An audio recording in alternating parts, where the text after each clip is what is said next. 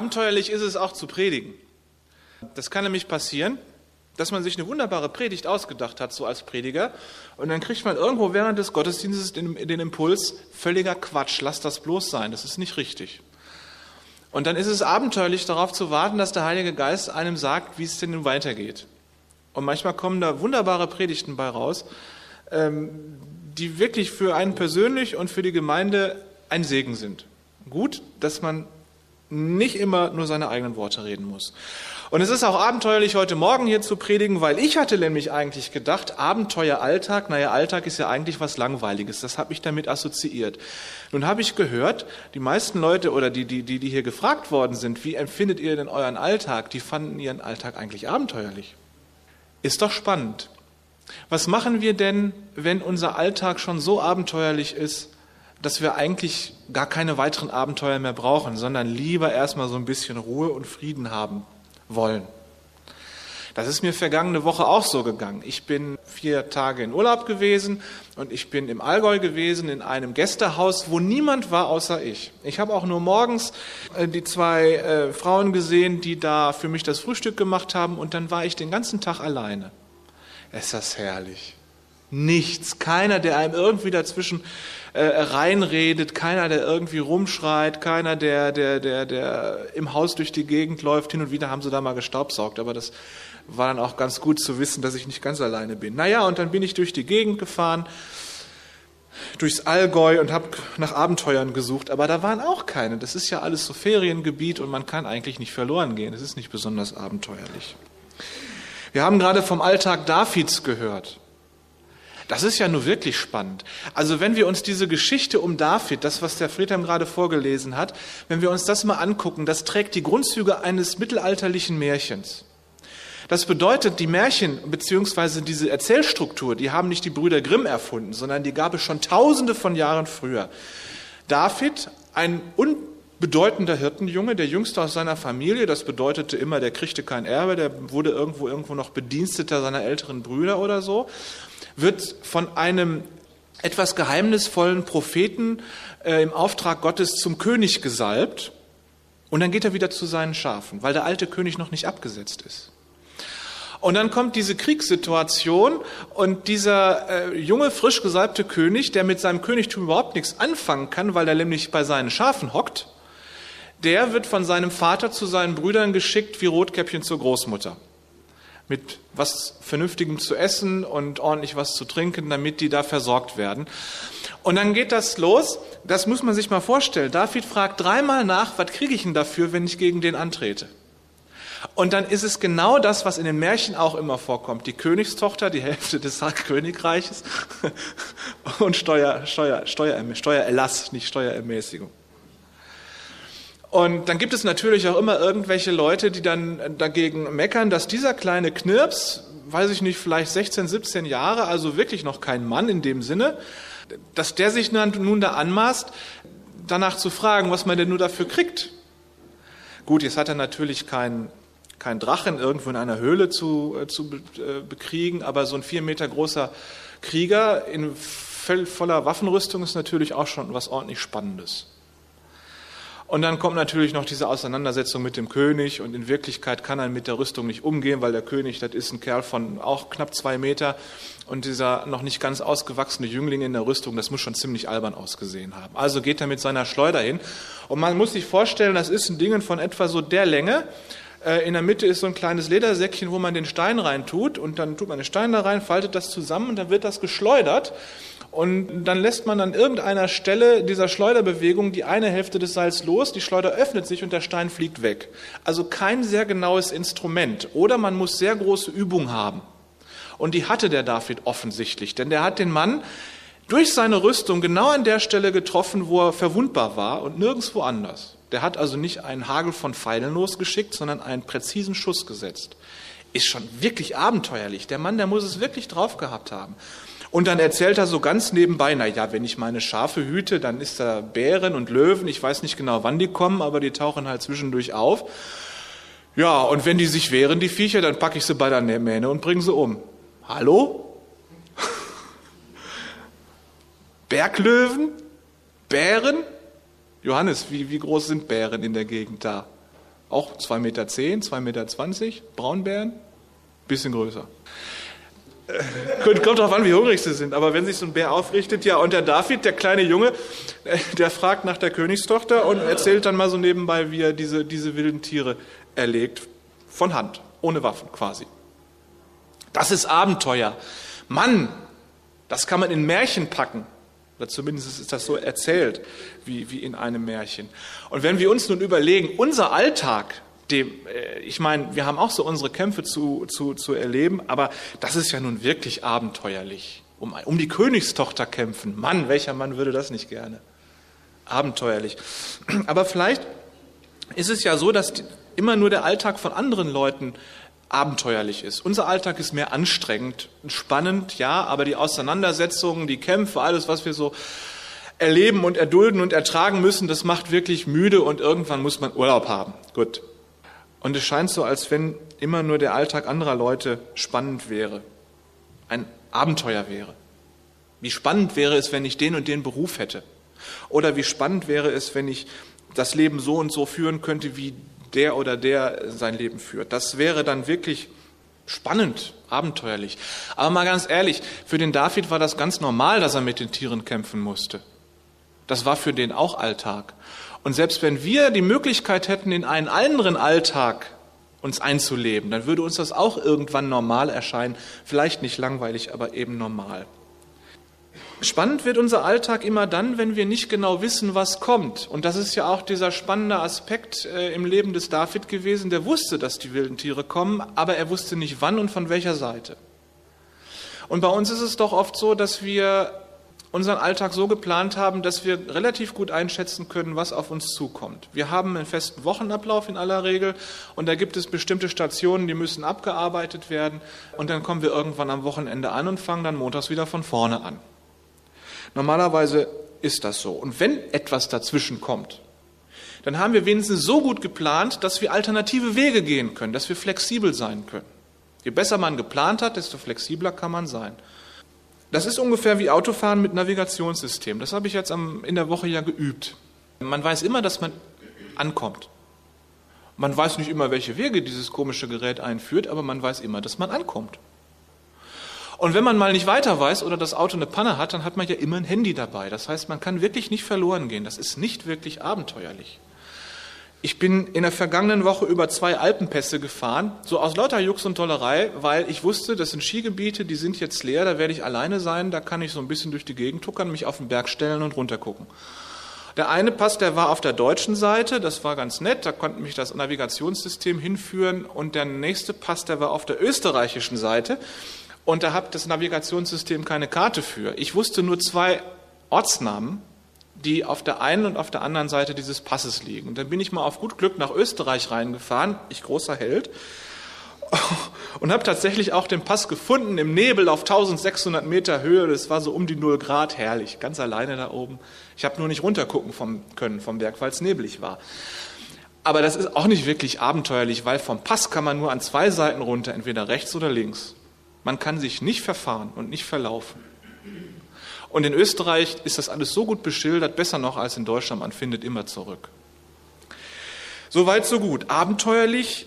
Nee, das ist eigentlich was anderes. Abenteuer, da gibt es mal was Neues, da gibt es Überraschungen, da gibt es Auseinandersetzungen, da gibt es Emotionen. Zielsetzungen, klar gibt es da. David hatte ja nun auch ein ziemlich großes Ziel vor Augen.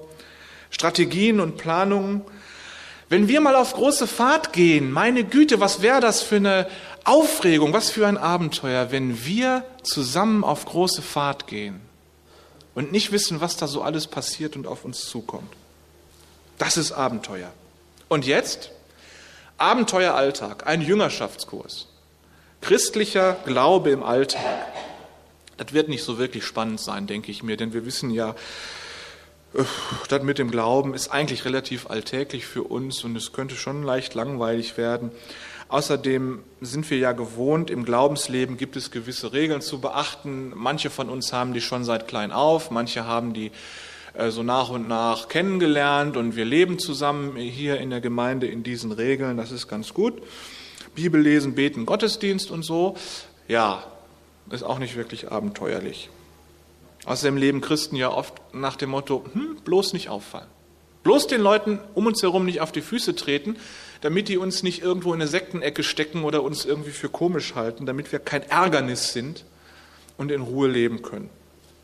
Wenn wir abenteuerlich leben würden, unseren Glauben, könnte es sein, dass wir manchen Leuten wirklich an der Krawatte ziehen, auf den Fuß treten und gegen den Strich der Gesellschaft leben. Gucken wir mal, was das bedeutet. Abenteueralltag als Titel für einen Jüngerschaftskurs ist erstmal ein Widerspruch. Abenteuer, Alltag, Jüngerschaft? Hm. Ein Jüngerschaftskurs. Das heißt, es geht für uns in den nächsten Wochen darum, Jesus Christus nachzufolgen. Jünger Jesu zu sein. Als Jesus die zwölf Jünger berief, die dann mit ihm gehen sollten, da war das für die natürlichen Abenteuer. Man muss sich mal vorstellen, es war schon üblich, dass es Rabbis gab, die in Israel durch die Gegend zogen und junge Männer um sich sammelten, die dann von ihm lernten und irgendwann selber Wanderrabbi wurden. Aber die Männer, die Jesus beruft, die hatten Familie, die hatten Arbeit, die hatten Haus und Hof. Und das alles lassen die zurück. Das war nach damaliger Sitte und nach damaliger Gesellschaft, und das wäre heute ganz genauso, völliger Blödsinn, dass die diesem Jesus hinterherliefen. Die waren viel zu alt dafür, nach gesellschaftlicher Norm. Sie taten es trotzdem. Einmal sagt Jesus, ich habe noch nicht mal Erdloch, in das ich mich verkriechen kann. Ich bin die ganze Zeit unterwegs. Die Vögel haben ihre Nester, die Füchse haben ihre Höhlen, ich habe nichts bin die ganze Zeit unterwegs und die Jünger sind die ganze Zeit bei ihm. Das muss man sich mal vorstellen. Die sind durch die Gegend gezogen und wenn es dunkel wurde abends und die kamen nirgendwo an, dann gab es ja keine Straßenbeleuchtung, sondern die waren gezwungen, an Ort und Stelle zu lagern und zu übernachten. Das heißt, die hatten nicht einen Wohnwagen, die hatten auch kein Zelt, die hatten nur ihre Klamotten an und damit haben die sich auf die Erde gelegt und haben geschlafen. Was für ein Abenteuer. Mann, als kleiner Junge im Garten der Eltern mal übers Wochenende zelten, das wäre ja schon toll. Aber die haben das tatsächlich mit Jesus gemacht, ohne Zelt.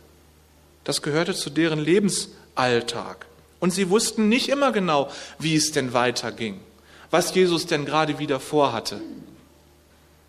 Manchmal sind sie sicherlich erstaunt gewesen über die Entscheidungen, die Jesus getroffen hat und manchmal waren die wahrscheinlich auch sehr verärgert über das, was Jesus getan hat. Zum Beispiel, da waren tausende von Leuten, die hörten Jesus zu und die waren zusammen. Und irgendwann wurde es Nachmittag, wurde später Nachmittag und die Jünger, so klug wie sie sind, gehen zu Jesus und sagen, pass mal auf, es wird gleich Abend, dann kommen die Leute nicht mehr nach Hause und dann müssen die hier übernachten. Lass sie doch wenigstens in die Dörfer drumherum gehen, damit sie was zum Essen haben, damit sie wenigstens ihren Hunger stillen können. Das ist ja logisch gedacht. Und dann sagt Jesus ihnen völlig verrückt, gebt ihnen was, gebt ihr ihnen was zu essen. Und die Jünger sagen natürlich, ja was denn, wir haben ja selber nichts. Und dann passiert eben das Wunder, während die Jünger sich noch am Kopf kratzen, macht Jesus sozusagen, macht Jesus aus ein paar Fischen und ein paar Brot so viel Essen, dass diese Tausenden von Leute satt werden. Das ist abenteuerlich. Immer wenn die Jünger nicht weiter wissen, selbst wenn sie sich was Logisches ausgedacht haben, was ganz klar ist, dann macht Jesus was anderes. Eine andere Geschichte, da lag sein Freund Lazarus im Sterben und die Jünger wunderten sich, warum Jesus nicht hinging, um ihn gesund zu machen. Er ging nicht. Er ließ sich Zeit. Und irgendwann war Lazarus tot. Und die Jünger waren sauer. Unser Freund Lazarus, warum bist du nicht hingegangen? Er hatte ihn sterben lassen. Ja. Also wenn das unser Gottesbild nicht so ein bisschen hinterfragt von dem ach so lieben Herzlein Jesu, der lässt den Mann einfach sterben, seinen Freund. Aber dann geht er eben auch hin und es passiert das Unmögliche. Jesus lässt das Grab öffnen nach ein paar Tagen die Schwester von dem Toten sagt noch, Herr, er stinkt schon, lass das mal. Er lässt das Grab öffnen und ruft den Lazarus und der kommt tatsächlich raus. Man weiß nie so genau, was Jesus vorhat. Das ist schon spannend, das ist schon ein Abenteuer, mit ihm unterwegs zu sein. Es könnte übrigens ein Abenteuer sein, wenn wir Jesus mal an das Grab unserer toten Lazarus ranlassen. Wir reden ja oft davon, oder das ist so diese, dieses Sprichwort, ich habe eine Leiche im Keller oder irgendjemand hat eine Leiche im Keller. Da geht es immer um irgendwelche Dinge, über die man am liebsten nicht redet, die einem irgendwie peinlich sind, die möglicherweise auch gefährlich sein könnten, weil sie irgendwo so in einem rechtsfreien Raum stattgefunden haben oder vielleicht sogar äh, nicht so ganz regelkonform. Man redet nicht drüber. Ich habe eine Leiche im Keller. Oder der hat eine Leiche im Keller, bestimmt, sonst wird er sich nicht so komisch verhalten. Wäre ja schon mal spannend, Jesus zu dem Grab unserer Leichen in unseren Keller zu führen, den Stein wegzunehmen und Jesus mal daran zu lassen. Mal gucken, wenn Jesus den Lazarus auferweckt hat, was Jesus aus unseren Leichen im Keller alles machen kann. Das wäre ein Abenteuer, wirklich. Ein anderes Abenteuer, da geht Jesus in den Tempel und seine Jünger sind voller Ehrfurcht und erzählen ihm noch, meine Güte, siehst du diese großen Mauern, diesen herrlichen Tempel, das ist doch alles wunderbar. Schon allein die Größe des Tempels sorgte dafür, dass man sich bemühte, angemessen und gemessen und würdig zu schreiten und sein erlöstes Lächeln aufzusetzen. Und was tut Jesus? Der macht sich ein paar, nimmt sich ein paar Seile, macht die zur Peitsche und richtet ein heilloses Chaos zwischen, äh, unter den Opfertierhändlern und den Geldwechslern an. Das war ja nötig, dass die Leute, die aus fernen Ländern kamen, ihr Geld umtauschen konnten, um Opfertiere zu kommen, um am Tempel opfern zu lassen für sich. Eigentlich war das eine gute Einrichtung, dass im Tempelvorhof diese Leute sitzen, äh, arbeiten konnten. Aber Jesus war das nicht recht. Er war sauer und wütend. Und er vertreibt die ganzen Leute. Jetzt ist nur eine Frage, was mir bei der ganzen Geschichte erst gestern aufgefallen ist.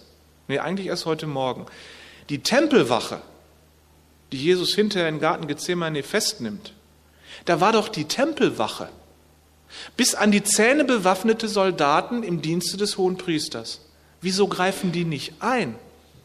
Haben die Angst vor Jesus? Was muss Jesus für eine beeindruckende Persönlichkeit gewesen sein, wenn die Tempelwache da überhaupt nicht eingreift? Müsste man vielleicht mal weiter drüber nachdenken. Also das ist schon spannend mit Jesus, ihm zu begegnen und die verschiedenen Seiten, in denen er da auftritt, auch mal kennenzulernen und zu begreifen. Naja, Jesus ist doch mal immer wieder anders. Und so geht das immer weiter, diese Geschichten um Jesus, das, was man sich erzählt, von ihm berichtet. Und wir wollen Jesus Christus nachfolgen. Man könnte man sagen, na ja, es wäre ja schon schön, Jesus wäre jetzt hier und wir könnten jetzt mit ihm durch die Gegend gehen oder wir wären damals dabei gewesen, das wäre schon wirklich abenteuerlich und spannend. Aber heutzutage ist er ja nicht mehr so da wie damals. Ist ja schon wahr, dass er nicht mehr über diese Erde geht. Aber er ist ja trotzdem da. Und so wie die Jünger damals in der Nähe Jesu etwas Spannendes erlebten mit Jesus, so können auch wir die Nähe Jesu suchen und mit ihm auch etwas Spannendes, ein alltägliches Abenteuer mit Jesus erleben. Und wo ist Jesus? Wo begegnen wir ihm? Das ist auch abenteuerlich, was ich jetzt sage. Also, Jesus hat denen, die an ihn glauben, den Heiligen Geist gegeben. Das heißt, durch den Heiligen Geist ist Jesus bei uns. Und Paulus sagt das so, euer Körper ist der Tempel des Heiligen Geistes. Geht bitte vernünftig damit um. Das heißt, der Heilige Geist Gottes ist in uns und kommuniziert mit unserem Geist. Das heißt jetzt nicht, dass wir einen göttlichen Funken in uns tragen würden, sondern da ist Gott selbst, der in uns Wohnung genommen hat, wie in seinem Tempel. Wenn wir also Jesus begegnen wollen, dann wird es uns passieren, dass wir uns selbst auch begegnen. Wenn wir Kontakt zu Jesus aufnehmen, wenn wir uns auf ihn einlassen, dann kann es passieren, dann wird es passieren, dann werden wir uns selbst begegnen. Das ist jetzt kein pseudo-religiöses Buch, so nach dem Motto ähm, Selbsterkenntnis durch Gotteserkenntnis in nur acht Wochen, Abenteueralltag, sondern es geht tatsächlich darum, Jesus Christus zu begegnen. Und dann werden wir merken, was Jesus in unserem Alltag zu tun hat. Dann werden wir merken, mit welchen Augen Jesus auf unseren Alltag guckt und wie er uns bewertet und beurteilt. Und dann werden wir unser Verhältnis zu uns selbst auch so nach und nach verändern. Wenn wir im Alltag entdecken, dass Gott uns liebt und uns dieses Bewusstsein so nach und nach ins Herz rutscht, nicht nur im Kopf bleibt, sondern im Herz, ins Herz rutscht, wenn wir verstanden haben mit dem Herzen, dass Gott uns liebt, dann wird es uns schwer fallen, uns von den Unannehmlichkeiten des Alltags, wenn mal was schief geht, aus dem Konzept bringen zu lassen, weil Gott uns liebt. Das kann uns keiner nehmen, auch wenn der Alltag noch so schräg läuft. Und wenn wir mit dem Herzen wissen, dass Gott uns unter unser altes Leben weggenommen hat und uns dafür sein neues, ewiges Leben gegeben hat, dass wir neu geworden sind, dass wir gut, dass wir eine Qualitätsveränderung empfangen haben von Gott, dann können wir auf der einen Seite nicht mehr schlecht von uns selbst denken, so, ach, ich bin ja so ein schlimmer, ein schlimmer Mensch. Auf der anderen Seite wissen wir auch, das ist Geschenk und wir können nicht überheblich oder eitel werden. Das wird uns verändern. Und dieses mit dem Herzen wissen, das ist das, was passiert, wenn wir den Tag mit Jesus durchleben. Weil uns der Heilige Geist sozusagen den Spiegel vorhält und uns zeigt, wie wir wirklich sind und uns auch zeigt, wo und wie wir uns verändern können mit der Kraft Jesu Christi, wenn wir uns ihm anvertrauen. Das bedeutet, wir können Jesus nur da nachfolgen, wo wir ihn finden, ist ja völlig logisch. Und wir können nur da Abenteuer mit ihm erleben, wo wir ihm folgen, ist ja auch logisch. Und das tun wir eben nur in unserem Leben, weil in unserem Leben der Heilige Geist gegenwärtig ist und weil wir nur in unserem Leben Jesus begegnen können. Wir müssen nicht zu irgendwelchen Orten wallfahren und wir müssen nicht irgendwelchen tollen Rednern oder besonders geistlichen Menschen hinterherlaufen, sondern Jesus ist in unserem Leben da und da werden wir ihm begegnen in unserem Alltag. Und logischerweise werden wir uns da selbst begegnen, wenn wir uns aufmachen zu Jesus. So einfach ist das. Und dann kann der Glaube im Alltag eine ganz abenteuerliche Reise werden. Das ist ja ein ganz bekanntes Bild für Menschen, die an Jesus Christus glauben. Sie sind auf dem Weg, sie haben ein Ziel. Nicht der Weg ist das Ziel, der Weg ist der Weg, aber wir haben ein Ziel. Wir haben einen Weg, der führt durch dieses Leben und durch diese Welt hindurch und das Ziel ist bei Gott dem Vater in seiner herrlichen Welt, in seiner herrlichen neuen Welt und in seiner Gemeinschaft. In Apostelgeschichte 9 werden die Christen die vom neuen Weg oder die des Weges sind genannt. Es gibt das Buch von John Bunyan, Die Pilgerreise, in dem das Leben der Christen als eine Reise mit allen Gefahren und Problemen und Abenteuern beschrieben wird. Viele Kirchenlieder, wenn wir mal durch unsere Liederblätter, äh, Liederbücher blättern, viele Kirchenlieder beschreiben das christliche Leben als Reise. Das ist also gar nicht so fern. Und wenn wir vom Alltag sprechen, dann sehen wir ja in der Regel auf die fünf oder sechs Tage, in denen wir berufstätig sind oder unsere Arbeiten erledigen und eben nicht ausruhen können. Aber nehmen wir den Begriff mal weiter. Alltag, alle Tage. Das bedeutet so viel wie jeder Tag. Und dieser ganz normale jeder Tag, der fängt für einen Menschen, der an Jesus Christus glaubt, da an, wo er anfängt, an Jesus Christus zu glauben. Da fängt der Alltag als Christ an. Und dieser jeder Tag, dieser Alltag, diese ganze Zeit, die hört erst dann auf, wenn wir bei Jesus in seiner Herrlichkeit angekommen sind. Und was dann wird, wie wir die Tage dann nennen, weiß ich nicht. Aber das ist Alltag. Wir leben die ganze Woche mit Jesus und nicht nur sonntags. Und wir können nicht den Sonntag als heiligen Tag trennen von unserer Arbeit, von unserem Arbeitstag, sondern für jemanden, der Jesus Christus nachfolgt, ist jeder Tag ein heiliger Tag und wir gehören die ganze Zeit dazu und wir folgen ihm die ganze Zeit und nicht nur Schrittchen für Schrittchen, Sonntag nach Sonntag. Es ist der Alltag des Christen, seinen Lebensweg mit Jesus zu gehen. Und wenn wir mit Jesus zusammen sind, dann kann es schon sehr abenteuerlich werden, was er sich wohl heute wieder einfallen lässt. Vielleicht merken wir Folgendes, wenn wir Jesus folgen, dann steht nicht mehr die Frage im Mittelpunkt, was will Jesus, dass ich tun soll? Was will Jesus für mein Leben? Diese Fragen sind völlig überflüssig, sondern die Frage ist dann, was tut denn Jesus gerade? Und wenn wir wissen, dass Jesus das Richtige und Gute tut, dann ist für uns die nächste Frage, wie kann ich dasselbe tun? Die Jünger sind Jesus hinterhergelaufen und sie haben gesehen, dass Jesus gebetet hat. Und dann hat irgendwann haben sie gefragt, Herr, lehre uns beten, wie du betest. Und dann kam das Vaterunser zustande. Jesus hat ihnen gezeigt, dass er Kranke heilt und dass er predigt. Und an irgendeiner Stelle schickte er sie los, die 72 Jünger, und sagte, jetzt macht dasselbe. Wenn wir mit Jesus leben, dann ist nicht mehr die Frage, was will Jesus, dass ich tue, sondern es ist unsere Frage, was tut Jesus gerade? Was sehe ich ihn tun? Augen auf. Und dann tun wir dasselbe. So wird es ein Abenteuer.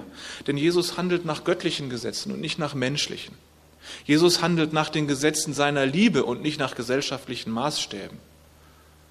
Er ist kein Opportunist, der immer das tut, was er ihm gerade richtig erscheint, um irgendwo anzukommen, sondern er handelt nach den Gesetzen seiner Liebe. Und das kann manchmal den Anschein haben, dass es völlig verrückt ist, was er tut. Und wir sollen ihm nachfolgen und dasselbe tun. Könnte sein, dass wir quer zur Gesellschaft liegen dann mit dem, was wir tun sollen. Nochmal zurück zu dem Satz, Jesus, was willst du, dass ich tun soll? Was will Jesus wohl, was wir tun? Was will Jesus für unser Leben? Das klingt ja eigentlich fromm. Aber die Frage brauchen wir, wie gesagt, gar nicht zu stellen. Schon vergessen, wer Jesus nachfolgt, der hat den Heiligen Geist bekommen und der wird uns schon helfen, die richtigen Entscheidungen zu treffen. Als er uns geschaffen hat, hat Gott uns Willen gegeben. Und nun hat er uns den Heiligen Geist gegeben, wenn wir Jesus Christus nachfolgen, der mit unserem eigenen Geist natürlich kommuniziert und der unseren Willen natürlich prägt. Manchmal hat man so das Gefühl, dass wenn wir von unserem eigenen Willen reden, Angst davon haben, davor haben, dass unser altes sündiges Ego, das, was Gott widerspricht, dass das unser Wille ist. Das ist aber überhaupt nicht unbedingt so. Denn wir wissen doch, Gott hat uns neues Leben gegeben. Gott hat uns auch einen neuen Willen gegeben, neue Persönlichkeit gegeben, die vor Liebe nur so strotzt. Und statt darauf zu vertrauen, dass wir, wenn wir sagen, ich will das und das, dass wir dann auch mit Hilfe und unter dem Einfluss des Heiligen Geistes uns schon richtig entscheiden.